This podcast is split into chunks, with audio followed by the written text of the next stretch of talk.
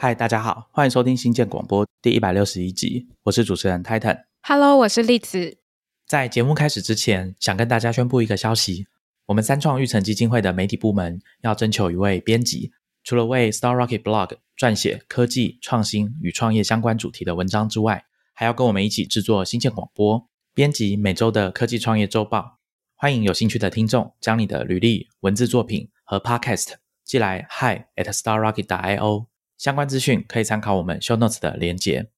今天呢，我跟栗子要聊一本书，叫《清单革命》，英文书名是《The Checklist Manifesto: How to Get Things Right》，中文的书名完整的书名叫做《清单革命：不犯错的秘密武器》。这是一本二零一八年出版的书啦，那原文书更早，它在二零零九年就出版了，所以距离现在已经有超过十年以上的历史。那为什么会发现这本书呢？是因为之前啊，在跟 Pink 聊创客精神，Every tool is a hammer。留言终结者的主创之一 Adam Savage 他写的有点像是半自传类型的一本书，在讲他身为 maker 制造者的经历。他在第二章谈列清单这件事情的时候，他说自己在打造一些作品的专案啊，包含像他以前在剧场工作，还有到电影特效公司去做布景的设计制作的工作的时候哦，他都会在开始一个专案之前，先把清单列出来，而且列得越详细越好。那他在讲那一章的时候，其实有在书里面的注解推荐了我们今天要跟大家聊的这本书，葛文德医师写的《The Checklist Manifesto》。所以我就去找来看啊，那刚好这本有繁体中文版，就跟栗子聊了一下，觉得说好像可以跟各位听众分享一下。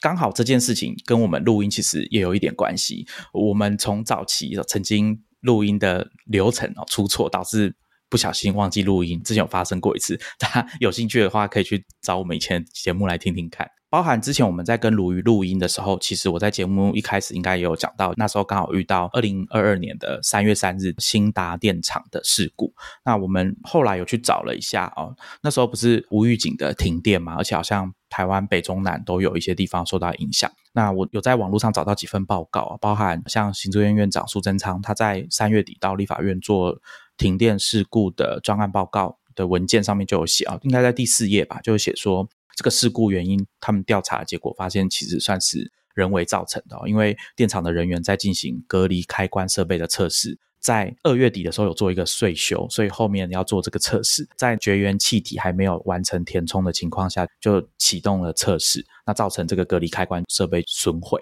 后面就引发了一连串的连锁反应，导致全台湾大概有五百四十九万户哦都停电，而且是无预警的停电。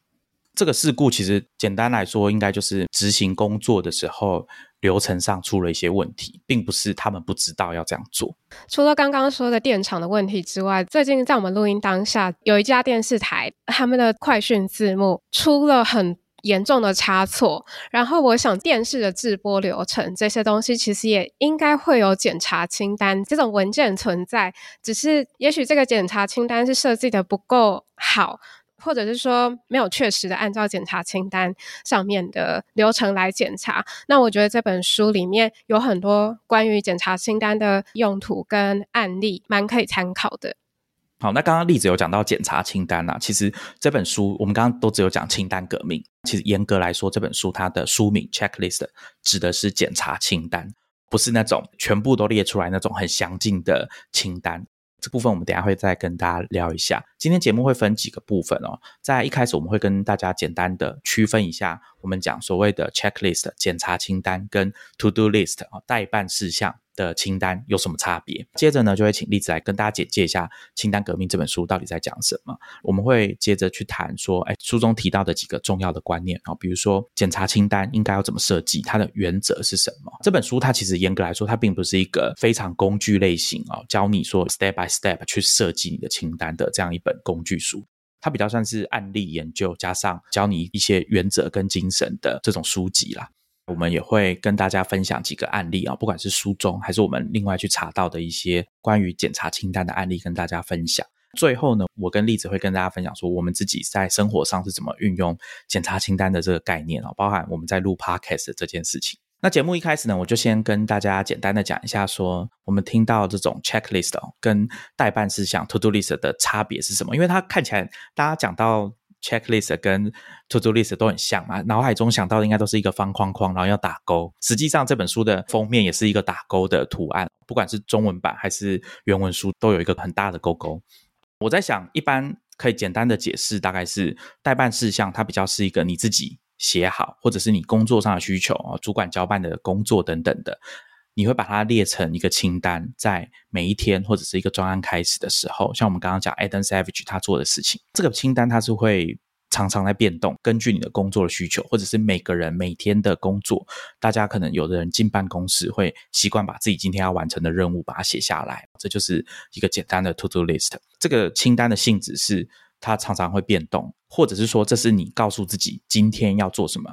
接下来要做什么的。一个清单，但是 checklist 它相对来说，它变动的频率应该是比较低的。它是一个经过设计跟实验之后，大致上会固定下来的一份文件。定下来之后，它变动的频率就应该会远小于你的 to do list。我在网络上看到的其中一种说法，就是检查清单是要告诉你按照特定的顺序去做哪些事情，它才可以完成一个特定的程序啊，一个 process。那根据《清单革命》这本书的作者格文德医师，他在书中的说法啊，大概是这样，就是说，检查清单，它是在有专业知识作为基础的前提之下，一个经过设计和实验之后拟定出来，专门在特定的时间点或是紧急时刻使用的要点式的清单。这份清单呢，它并不是把所有的东西都列出来。以开飞机来说，我们可能都有在电影或者是电视剧上面有看过那种所谓的飞行前检查，就可能是机师拿着一个甲板，上面有有一张纸这种清单。根据葛文德医师的说法，这个清单并不是要把所有的东西列出来，比如说要开一架飞机，你所有的要做的事情全部都把它列出来，不是这样的哦。这个东西比较像是说，在起飞前你要做哪些必要的检查，有一些事情是机师他们本来受过专业训练的时候就已经知道的事。那以葛文德医师他自己最擅长的医疗的作业来说，你不会看到书中提到有一份清单告诉你外科医师开刀时手术刀要怎么下，这种事情是不会出现在检查清单里面的。这些事情本来就是医师要会的。相反的，你会看到的比较像是手术前的前置作业，比如说团队之间要互相自我介绍、各种的检查，或者更小一点的，比如说要插入导管之前要注意什么事情，类似像这样子。所以基本上。检查清单跟代办事项，它是有一些根本上不太一样的地方的。其实呢，我相信啊，我们的听众很多人哦，听到我们在讲检查清单这个概念，听到这边的时候，其实你就已经会想到说，我们可能在生活上已经有在运用这个概念了，只是我不叫它检查清单，又或者是说比较少听到其他专业领域的人士哦是怎么去使用这种。检查清单的那我不知道，例子你看到这本书的时候，是不是也会这样想？就是说我以前也有用过这样的概念，那只是我不叫它检查清单，或者是我是用在别的地方，比如说生活上啊、旅行等等的。我自己本来就会做检查清单，然后相信很多听众应该也有制作检查清单的习惯。因为像是网络上有很多人会分享自己的，比如说出国留学的时候要准备什么样子的文件啊，在申请学校之前，在出国前要做哪一些事情，这些都有表格可以让你核对检查自己有没有做到，或者是像是我自己。就是要出去租房子的时候，我有自己列一张检查清单，应该是说要跟房东沟通的清单，至少要知道这个房子的状况是怎么样，或者是说外出旅行啊，可能要记得带什么之类这种生活中可能会用到的清单。或者是说，以前在新闻室工作的时候会有编辑手册这些，但是这些大部分都是个人生活范围触手可及的辅助清单啦。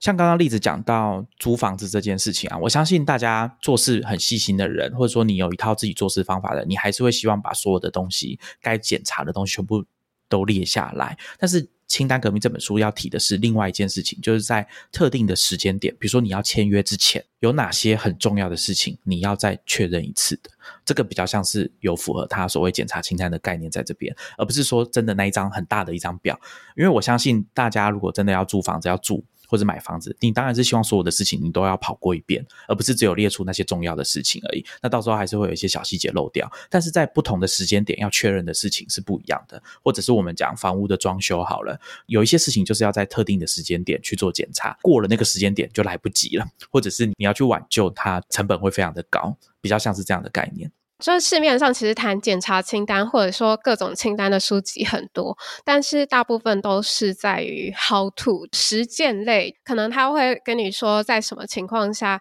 要怎么列清单，然后会有很多清单的范例。不过这本书的作者葛文哲，他是一个外科医师。他是白宫最年轻的健康政策顾问，另外一个是他常常在《纽约客》杂志上面撰稿。我们在新建广播一百二十二集，你坐牢我发大财。美国监狱的科技生活是有一张价目表的，这一集也有引用他的文章。在那篇文章里面，他描述第一线人员使用医疗系统的疲惫跟困扰。就是那篇文章对照最近的疫情，医院的现况好像也蛮值得参考的。有兴趣的听众可以。在 show notes 找到这篇文章。回过头来说，葛文哲他是一名外科医师嘛？那他在写这本书切入的角度，我觉得他是把检查清单提到更高的层次。就是检查清单不只是打勾而已，而是里面提了很多是关于团队精神跟纪律的事情。里面很多例子都是团队合作的情况下，清单怎么用来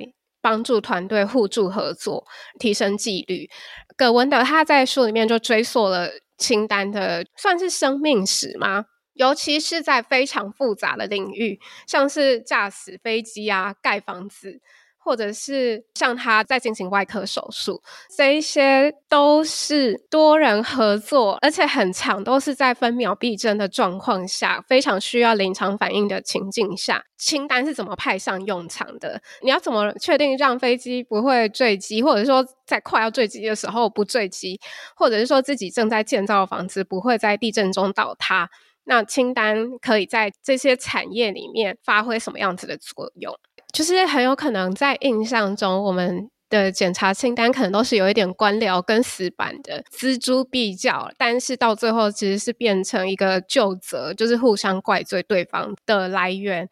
但是这本书里面就是在引导我们说，清单不是这一回事，清单要去无存精。另外一个，我觉得书中很重要的重点是，很多危机事故好像看起来都是由一个人挽救残局，或者是就为人类创造福祉的。医生是啊，机长是啊，然后制造或发射火箭也是。就是我们都喜欢看英雄故事，但是总是有一个人会在关键的时刻发挥神奇的作用，但是忽略了团队合作的结果。那这本书很侧重于就是团队如何使用清单这件事情。没错，他在书里面大家可以去看他找的例子哦。应该说所有的东西都是跟团队合作有关哦。作者非常的强调这件事情，就是大家不应该去过于侧重这种所谓个人英雄主义表现的结果，或者甚至他。提出了强烈的观点，是说很多事情它之所以能够顺利运作，几乎都不是什么个人英雄表现的关系哦，都是仰赖团队运作跟他在书里面强调的标准的作业程序发挥的功能。这本书开始哦，其实作者用了一些很惊险的医疗事故跟医疗救援的案例当开场。我我印象最深刻，其中一个是有一个女生她掉到湖里面被救起来这件事情，它里面的描述以我这种外行的读者来说是觉得很详细。原来一个人。掉到湖里面一段时间被救起来，有这么多对身体造成的伤害，还有救护上要处理的程序是如此之多，非常的令人印象深刻。但是在谈到检查清单 （checklist） 的起源，或者是业界开始采用哦，其实不是发生在医疗现场。根据葛文德医师的研究哦，他指出说，在一九三五年，美国的陆军航空队为了一个新一代的这种长城的轰炸机招标案，举行了一场。飞行的比赛，那不过虽然说叫招标案跟比赛啦，乍听之下好像是说，哎，要看结果决定谁可以得标这样。但其实军方好像当时就已经知道说哪一家公司会赢，因为波音的二二九型轰炸机在早期的设计评估就已经明显的胜过其他的几家公司，比如说当时还叫做洛克希德马丁，还有道格拉斯这两家公司。道格拉斯后来变成麦道公司，最后也被并入波音公司嘛。不过这是后来的事情。所以当时呢，其实简单来说，就是军方虽然办了招标案啦、办飞行比赛这种形式，但是他们其实已经看中了波音的二九九型轰炸机。那为什么会这么明显？是因为当时波音的二九九型的轰炸机，它的设计在载运的炸弹量是可以达到军方要求的五倍这么多，航程呢是旧机种的两倍。所以葛文德医师他就引用当时飞行史学家的说法啊，就是这次比赛啊，其实就是一个形式。当时呢，军方甚至已经计划好要跟波音订购至少六十五架二九九型的飞机。可是呢，在比赛当天出了一件事情哦，波音二九九型轰炸机一起飞，爬升还不到一百公尺就停住了。他们发现说有一个机翼好像看起来偏掉了，接着飞机就坠毁，变成一团火球。其中有三名机组人员从大火中逃生，但是另外两名罹难，其中包含一名资深的飞行员叫 Hill。后来事故的调查就指出说，失事的原因是因为人为的因素，因为波音这架飞机的设计比以往的机种复杂很多，它光引擎就有四个。我们刚刚提到这个上升的资深飞行员希尔，他在起飞前忘了做一件事情，就是把升降舵解锁。那因为升降舵解锁，它是飞机的水平尾翼可以操纵的一个翼面，它可以让飞机抬头或者是低头。那因为波音二九九型的飞机，它的尾翼设计很低，如果把升降舵放下来。的时候，它会碰到地面，所以避免说飞机停放在地面时被风吹打，升降舵会去碰到地面造成损坏。所以平常啊，都是把它锁定在中间的位置，起飞前要解锁。所以大家可以知道说问题可能出在这里。后来书中有继续讲到啊，这场比赛当然波音根本就不可能赢了嘛，因为他所有的检查几乎都做不了了，所以道格拉斯。这家公司才是最后的得标者。可是呢，军方还是相信啊，波音公司的飞机设计的是比较好的。具体的就是我们刚刚讲的载运量啊，跟航程等等的都比较好。他们还是觉得说这个飞机比较好，会出事是需要改善。那怎么改善？我后来查资料发现啊，其实军方他们还是有透过一些法规的漏洞哦，去订购了十三架，做了一些设计改良的波音二九九型飞机。而且因为是特殊的预算，所以这批飞机呢不能被叫做什么二九九型啊，他们叫。Y 一 B 十七，一群试飞员就要开始研究说有什么程序可以让这批飞机真的可以被军方所采用。最后的结论呢，就是飞行员他们不需要受到额外的训练，但是需要用一个辅助的工具，就是清单。那这份清单呢，它其实是一份简明扼要的一张列表啦，一张索引卡就可以把全部需要。放在清单里面的东西列出来，那里面包含四大项：起飞、巡航哦，就是飞机在飞行的时候；还有降落跟滑行。那上面列的都是一般的流程。根据书里面的说法，就是每个飞行员都有受过训练啊，例如要松开刹车啦、设定仪表板的数据啦、确认机门还有窗户都已经关好。当然还有升降舵的解锁，就我们前面提到那个，这就是后来的飞行前检查表。那后来呢？这批大家还记得吗？他们利用特殊管道采购了一些飞机进来测试嘛。这批飞机后来飞了两百八十万公里，没有发生任何事故。所以后来军方就向波音订购了大概接近一万三千架，命名为 B 十七的轰炸机。后来这批轰炸机在二次世界大战有发挥很重要的功能哦。盟军在轰炸行动里面投入的弹药量大概有百分之四十都是来自于这个 B 十七轰炸机。所以，其实我们知道这个检查清单，其实在一开始的时候，大家的目标就不是要把所有的东西全部详细的列出来，或者是要求飞行员去接受额外的训练，不是哦。他们基本上是用一份精简的清单，但是是必要的，而且在特定的时间点。刚刚有提到四个嘛，就是起飞前、巡航的时候、降落还有滑行的时候。那其实书里面有提到，飞机在跑道上面滑行的时候，一样有很多需要注意的事情。我想，在专业的工作者刚开始在研究清单的时候，其实就已经有一。点这种雏形，就是说它的特性应该是要长怎样，有什么样的原则，应该在当初军方在列 B 十七轰炸机的飞行前检查清单就已经有一点影子在那边了。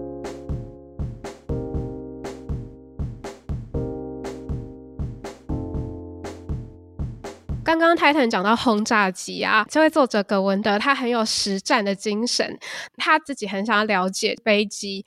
在遇到紧急事故的时候会怎么办？他很想体验开飞机这件事情，所以他就真的跑去美国的一个飞行模拟中心，在飞行模拟器里面体验了开飞机的流程。他就特别注意检查清单这件事情，因为这就是他的目的嘛。他发现机师的座舱检查到启动引擎前，跟进入跑道前，飞机可以开始滑行进入跑道前，都大概各有五六个项目要检查，都是大概花三十秒就可以搞定了。但是有一个意外事故，就是这个飞行模拟器它有设计一个意外事故，就是在飞行的时候，货舱门的警示灯突然亮了，这真的是货真价实的紧急状况，他就必须找到这个清单，就是专门写给货舱门可能有出问题的清单。这个清单上面就非常简洁，就上面就是念一项做一项的步骤清单，整张大概就是两个步骤，一个是把着陆高度设定钮设定到八千，以及空气流量控制阀从自动转为手动，这种非常专业，连专业人士可能都需要想一下才知道要怎么做，才反应得过来的程序，才需要写在清单上面。那像其他什么通知塔台，我们出了什么问题，然后已经解决到什么情况啊，或者是说判断安全的降落地点，都被刻意省略了，清单上只留下。专业人士也可能疏漏的步骤，只要是有经验，其实绝对不会出错的，就不会写在清单上面。那想想看，如果清单写的很复杂，然后列了一百个项目，在真的很紧张的时刻，根本就会失去作用，因为可能会导致你 对，会导致你更惊慌失措。就是我，我到底要先做哪一个比较好？到底要执行多少个项目？到底要要做完这一百个才可以确保安全吗？这反而是可能会更慌乱。我觉得这一点可能就是在我自己以往在做清单的时候，可能就比较没有考虑进去的事情。就是以前都会觉得写越细越好，但是其实有一些，其实你做了动作 A，你就会知道接下来会发生哪一些连带事项的话，可能就不用写上去了。就是只要写下非常容易疏漏的项目就可以了。刚刚例子有讲到。葛文德医师他自己去试飞模拟器的经验嘛？那他在书里面其实也有提到，就是他看过很多清单哦，其中有一个清单也是跟飞机公司有关啊，一家叫做塞斯纳公司的清单令他印象深刻哦。这家公司是以生产单人驾驶的轻型飞机为主要业务的公司。他列的这个引擎故障检查清单的第一项就是开飞机哦，因为他们说很多驾驶遭遇引擎故障的事故的时候。往往会惊慌失措，急着要重新启动引擎，以至于忘记当下还有哪些更重要的事情要做，要怎么样开飞机。他在书里面其实有引用蛮多航空事故的事件作为案例，那就是各种事情都变得越来越复杂的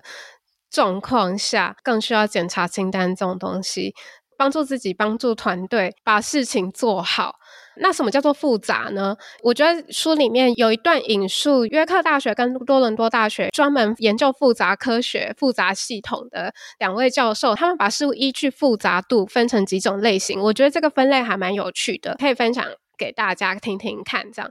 他们把世界上的问题分成三类：一种是简单的，一种是技术层面很复杂的，第三种是组成很复杂的。简单的可能就是像食谱这种东西，普通人看着 YouTube 的教学大概也可以做出来。这样技术层面复杂的东西，可能就会是比如说把火箭送上月球啊，或者是说就是一开始很困难，也很难单独独立完成，但是一旦成功，可能就可以复制的领域。另外一个组成复杂，就是说养育一个小孩，因为每个小孩都不一样，每个人都需要不同的教养方式。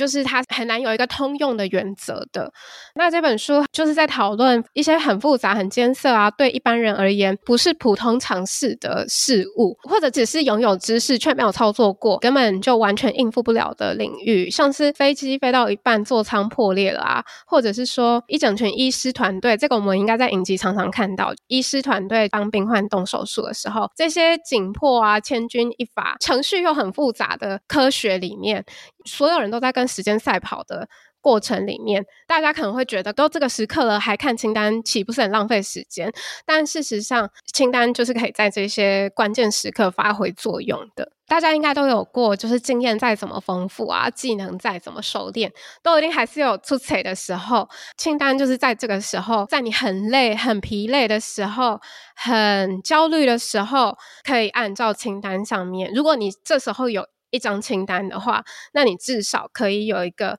标准化的动作，因为他们都已经设计的每个步骤都很简单了，那它就会变成你的认知防护网，会让你不要崩溃，至少可以处理最基本的事情，缓和你的焦虑。另外一个清单很有用的地方是，让你可以客观的面对自己。我相信有很多人可能，无论是自己或者是朋友，都可能会有非常自信或者是非常自卑的时刻。在这种时刻，都会让自己丧失判断能力。比如说，工作或人际表现常常大起大落，这时候如果有针对这些状况列一些检查清单的话，那至少可以帮助你照着清单步骤，跟最简单的事情一项一项做下去。不要让自己掉出去。刚刚例子有提到一件事情，就是说检查清单它可以是你的认知防护啊，在很紧急的时候去减缓你的焦虑啊，还有降低你自信跟自卑的影响哦，对你判断力的影响。那其实书里面有提到说，在手术房里面，自从有了检查清单之后，很多在流程上面的疏失都有可能借由主刀医师以外的其他人去提出来。那因为传统上可能到现在都还是这样，我们知道说可能主刀的医师他就是里面最有权威的，大家要按照他的命令来做事情。如果主刀的医师他有犯了一些错误，那可能有看到要指出来的时候，比如说护理师要指出医师的错误的时候，有可能在一些情况或者一些不同的文化、不同的医院里面，会有一种状况，就是医师根本就不管你，或者是甚至他可能会对那个指出他错误的人很凶啊，然后也没有要按照对方指出的错误去改善等等的。葛文的医师他自己就列出一个实际的案例，哦，就发生在他们的团队身上哦，跟权威比较没有关系哦。但我觉得这是医师或者是当这种主管比较会有的行为嘛。他们那时候在带领一个研究小组，在实验一个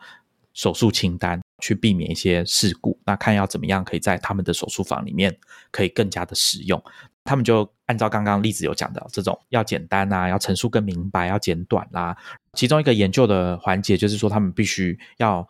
做练习嘛，所以他们就请一个助理假装是病人躺在桌上。这是在初步的研究，所以当然没有在真枪实弹，然后直接在手术房里面去执行。所以在练习的时候呢，他们就开始测试。那到一个地方，根据书中的说法，是一开始就遇到问题啊，因为他们要开始找人要扮演外科医师、外科助手、刷手护士、流动护士，还有麻醉科医师等等的成员。一开始遇到什么问题呢？比如说谁要当清单的司令官，在关键的时刻要喊停。那这件事情其实就有点像是我们刚刚前面提到说，这个检查清单通常它在使用的时候会有一个很清楚的时间点，什么样的清单要在什么时候派上用场。他们在做这件事情的时候一直。因为没有想清楚谁要当清单的司令官嘛，葛文的意思，他当下哦，他想到就说，哎，要担任司令官的人要有一定的自信，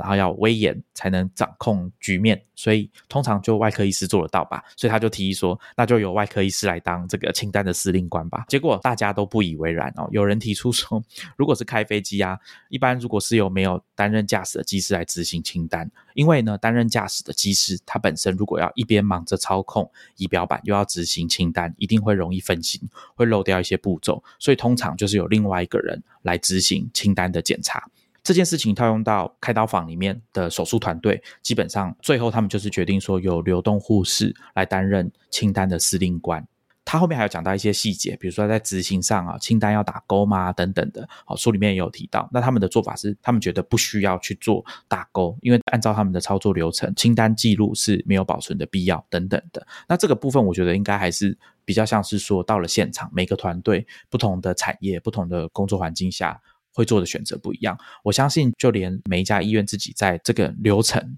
比如说要不要打勾，要不要保留清单的记录等等，都会有不同的考量。但是大致上，其中一个关于这种权威，比如说清单的检查跟什么时候要执行检查清单，不是交给外科医师，应该是比较合理的判断。刚刚我们都有讲到很多清单用在飞行啊，或者是说医疗现场的案例，那。到底呢？我们自己要设计检查清单的时候，有哪一些要注意的地方？在这本书里面，第七章叫做“清单工厂”，作者就有讲到清单设计的一些 do's and don'ts。这些 do's and don'ts，就我来说，还真的是自己以前在设计清单的时候是没有想过的事情。第六章“清单工厂”，我就分享一下它里面讲到的几个原则。第一个。是你要确定使用清单的暂停点是在什么状况下出现什么 trigger 的时候该使用检查清单。比如说像作者他自己亲自去体验飞行，突然座舱灯坏掉了，那这个时候就需要拿出对应的清单。这清单上面就是第二点原则，只把必要但常常被遗忘的项目放入检查清单，不然的话当下会纠结于细节，就是反而把事情复杂化。再来是决定这份清单是操作确认模式，还是一步步照着做的模式？这两种模式有什么不一样呢？操作确认的模式就是说，团队成员根据各自他们自己的记忆跟经验，然后去分头检查每个项目，然后大家一起暂停，然后大家一起检查确认该做的是不是都做了。另外一种模式是一步一步照着做的，像食谱这种东西，就是可能是念一项做一项的清单类型。刚刚例子有讲到，一个是操作确认，然后一个是边读边做嘛。那我觉得边读边做，或者是喊一项做一项的事情，可能大家在生活中应该有遇过。就比如说像大家去餐厅，或者说星巴克好了，可能大家都会记得说，一开始第一次去的时候，可能都会有印象，就是你点完什么之后要做这个餐点的时候，都会再讲一次，大声的喊一次，你点了什么咖啡，然后是大杯小杯这样子。另外一种呢，比较常见的可能是不一定是会喊出来，但是会做一些动作。我之前在准备这一节的时候，有在网络上。偶然的看到一篇文章，就在讲说日本的铁路，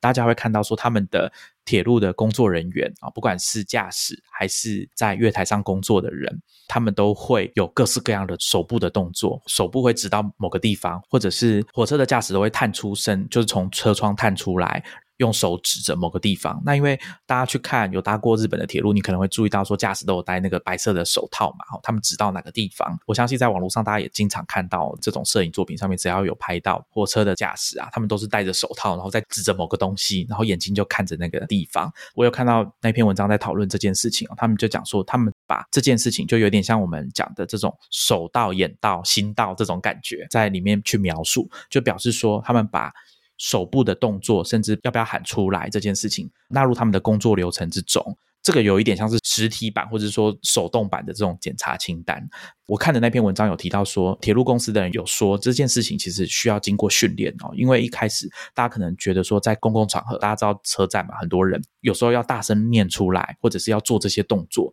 一开始。可能大家都会有一点心理上的负担，觉得说啊有点难为情等等的。可是如果经过训练啊，大家开始有这个认知，说这件事情跟我们的交通安全有很紧密的必要的关系的时候，大家就会。慢慢的心里就比较不会有这种负担。那我想听众们可能会有这种经验，比如说你去星巴克打工，大家可能会叫你说：“哎，你要把这个念出来。”你可能一开始想说：“哇，店里那么多人，我要这样子若无其事的把这个声音大喊出来，会不会觉得很奇怪？”或者是有一些听众可能有当过兵，那你们会知道说，在做一些工作的时候，可能要把口令喊出来。那一开始你可能会觉得说：“啊，这有点奇怪。”但是当习惯之后，或者是你知道你做的工作是攸关你的生命，或者是军队在工作的时候，有一些很重要的。行动哦，这些口令跟检查的指示动作是不能忽视的。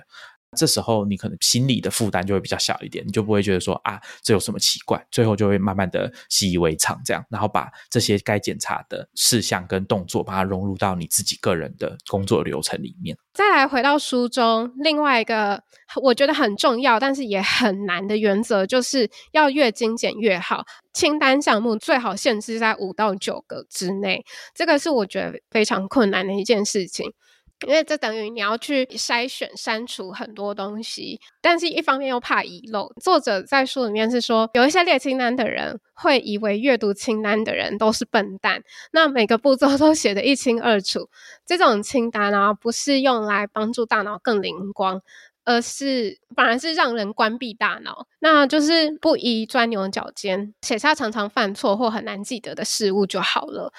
另外一些。比较基本的，比如说像是用字遣词要简单明确啊，清单通常会列印出来，那希望它是可以随手拿的嘛，单页即可列印。避免多色啊，大小写字体混杂，啊，就是简单朴素为主，好读为主。最后一点，我觉得非常重要，但是可能很常被忽略的事情是，制作出的清单一定要在现实世界中实验，就是在触发点真的去实验它，去看这张检查清单是不是真的有派上作用，里面的检查。点都真的是在当下是有发挥提醒作用的，然后要反复针对这一张清单改进啊、增减啊。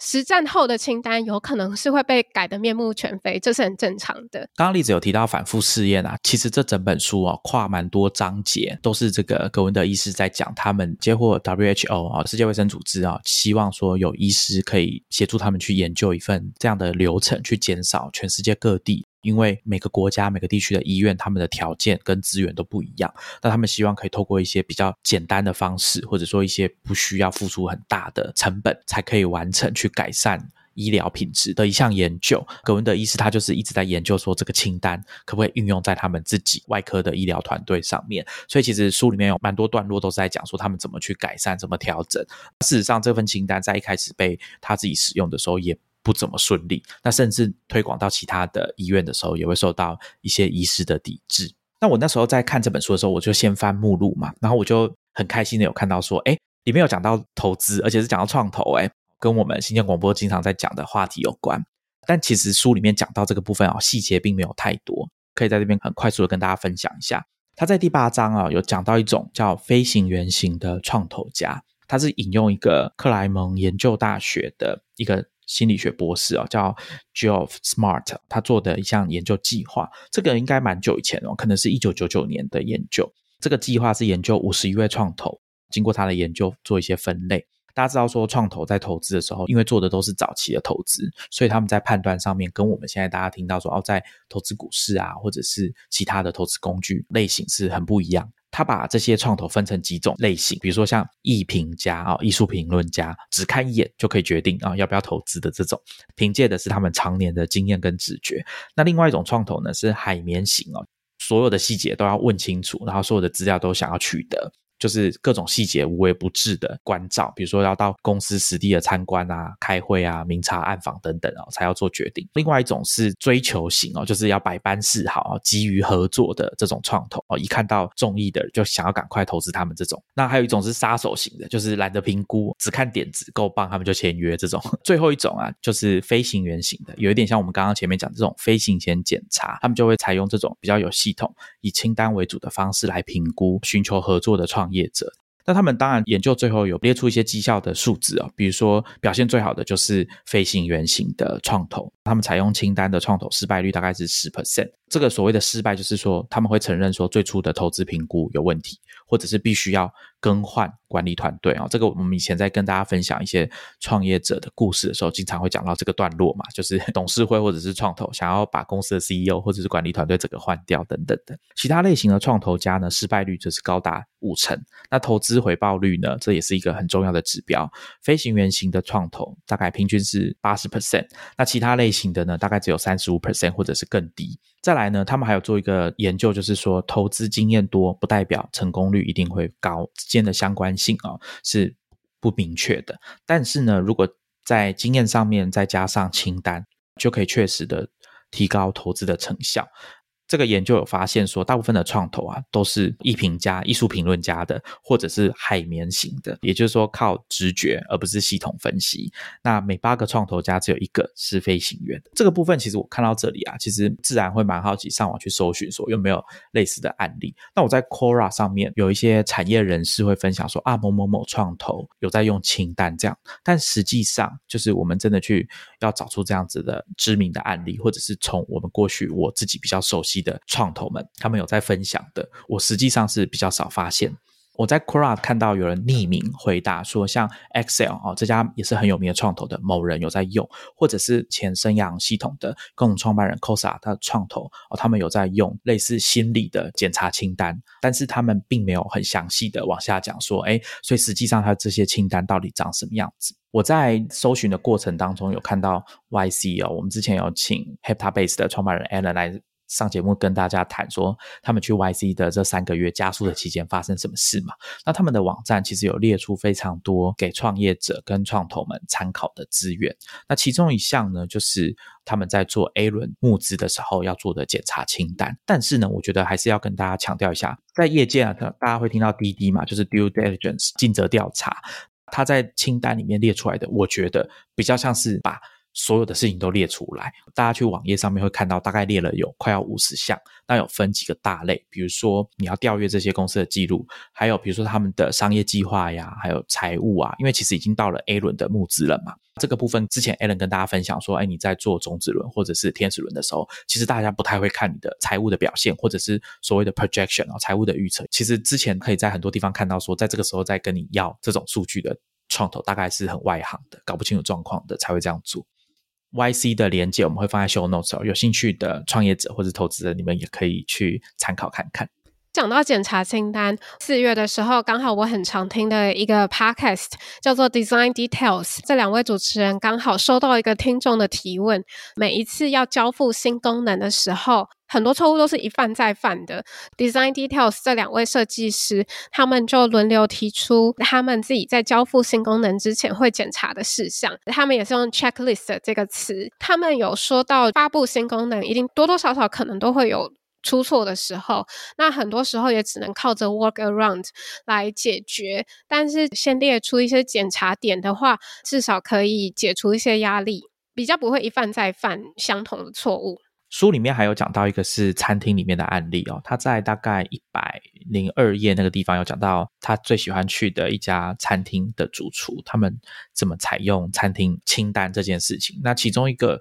落实在清单里面的厨房的工作环节就是食谱，他们蛮讲究要按照食谱上面的资料来准备餐点。另外一个是这个餐厅的案例里面带大家去看一下餐厅的现场，这种所谓高级餐厅他们。里面出餐的现场，乍看之下是有一点混乱哦。大家如果有看《主厨餐桌》或者是 David 张的纪录片，应该都有看过类似的景象哦。其实里面是蛮吵的，那事情很多，大家都有各自要负责的工作。这时候呢，在这种混乱的场面，或者是刚刚例子讲比较复杂的状况下，清单的角色可能就蛮重要的。他就在里面有提到说，他们会为每一位顾客哦列印一张清单。顾客点好菜之后，厨房里的印表机就会把清单列出来，上面有桌号、人数。还有他们点的菜肴的名称，还有注意事项，比如说顾客他对哪些食物是有过敏的，牛排要几分熟，这一次来餐厅有没有特殊的目的，比如说庆祝生日啊、结婚纪念日等等。还有一点啊，比较现实，就是客人是不是重要人物，主厨需要出来致意的这种哦，他们都会做记录，所以所有的注意事项都会输入到清单上面。这个部分呢，行政副主厨就会开始像指挥官一样，按照清单上面每一项去念，比如说。要做哪一道菜，然后要做什么事情，什么时候该做什么事，真的要执行做菜的厨师们一听到这个指令之后，就要复述一次，表示他们有听到。这就有点像我们刚刚讲这个星巴克的流程嘛。但他们还是有提到嘛，就是说虽然有这个清单，可是有时候还是会遇到说东西太早煮好，等到要上菜的时候就凉掉了，因为有些菜是需要搭配的嘛，所以这个时候他们就会在调整他们的作业流程，什么样的菜色在制作的时候需要注意哪些事情。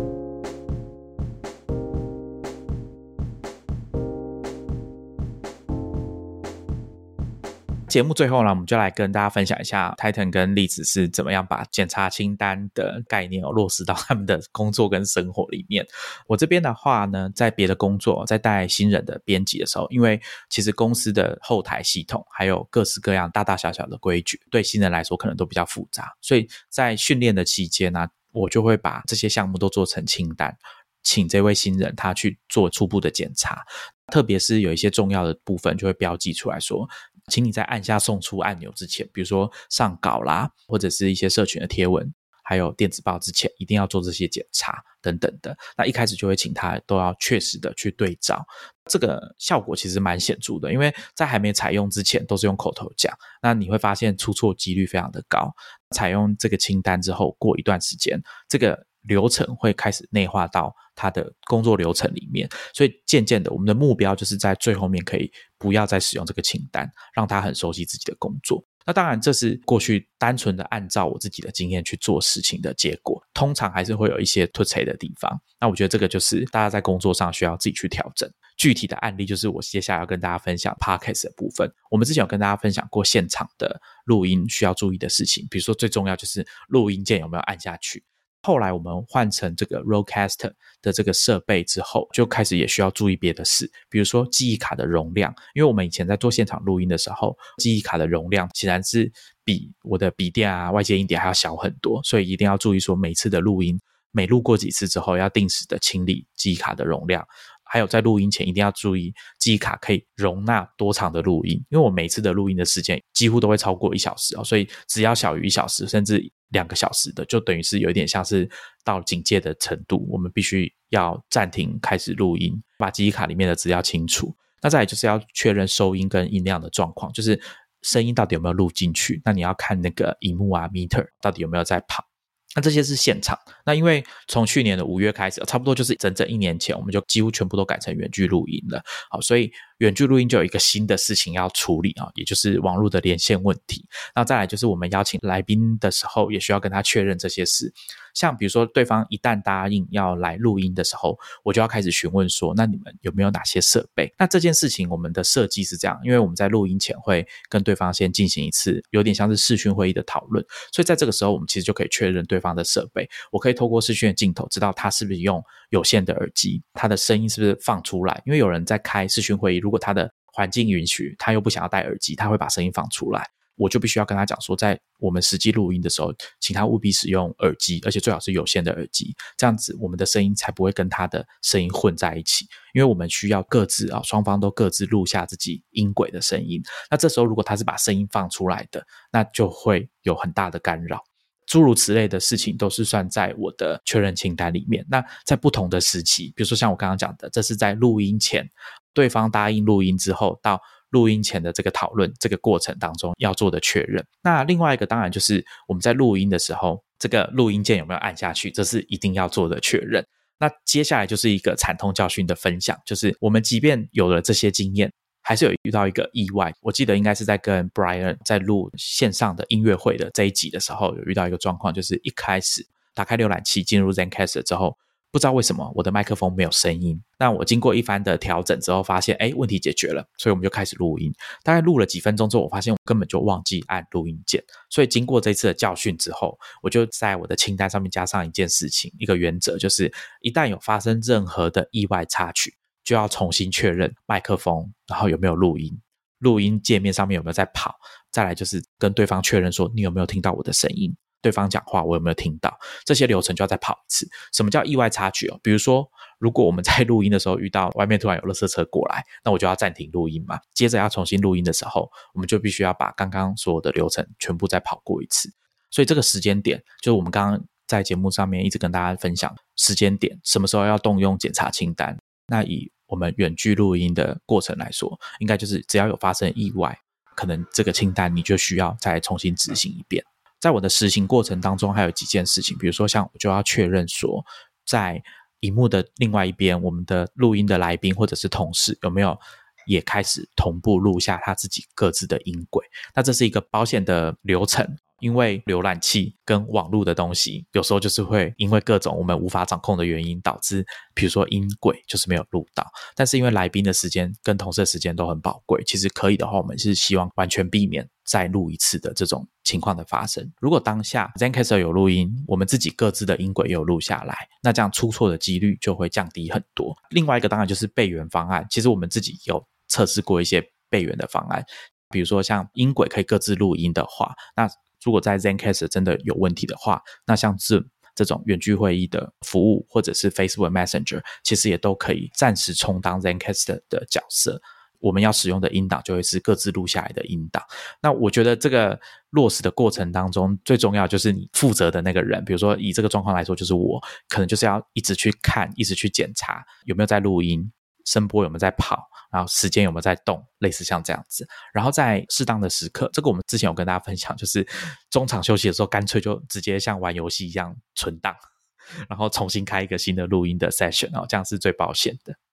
那现在换我来分享一个在生活中可能大家多多少少可能都会做的清单，就是在我们外出旅行的时候要准备哪一些东西。我自己是一个就是很爱最后一刻才行动的人，所以这种时候清单对我这种人来说最有用了。我觉得应该有一个研究要去研究说，那种明明就是要出国旅行，可是却迟迟不想要整理行李的这种阵头到底是什么？说不定真的有这种研究，就是通常都是在规划要去玩的时候很开心，可是在前一天前。两天可能就不想要整理行李。那有这个清单的话，我自己有设定了旅行用品的检查清单。在最后一刻，我无论再怎么不想要整理行李，反正在最后一刻，我就只要按照这个清单，确实的把东西都丢到行李袋里面，就可以安心了。那我自己设定了几种情境，一个是无论去哪里，只要有过夜都一定要带的东西，像是药物啊、充电器跟眼镜。眼镜对我来说非常重要，因为我如果没有眼镜的话，因为我白天戴隐形眼镜，晚上